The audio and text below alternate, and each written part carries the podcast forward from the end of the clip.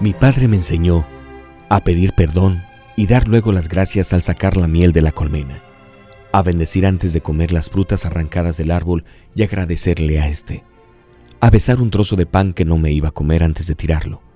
a cortarme las uñas salteadas y no en orden, pues bajo ellas se junta toda la suciedad, y no se trata igual lo más sucio que lo más puro, a pelear y defenderme, a buscar a Dios en todas partes, y si creyera que no está, mirar los ojos de un niño,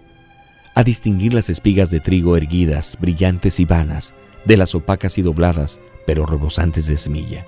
que el maestro del Hijo debe ser siempre el Padre, y el maestro del Padre debe ser Dios, que cualquier y toda mujer debe ser tratada como fino cristal,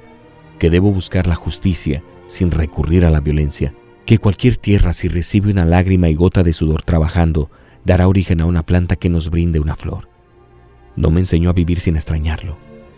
Esto aprendí del Padre que nunca muere y siempre estará a mi lado. Su nombre es Rey Supremo y amo del universo.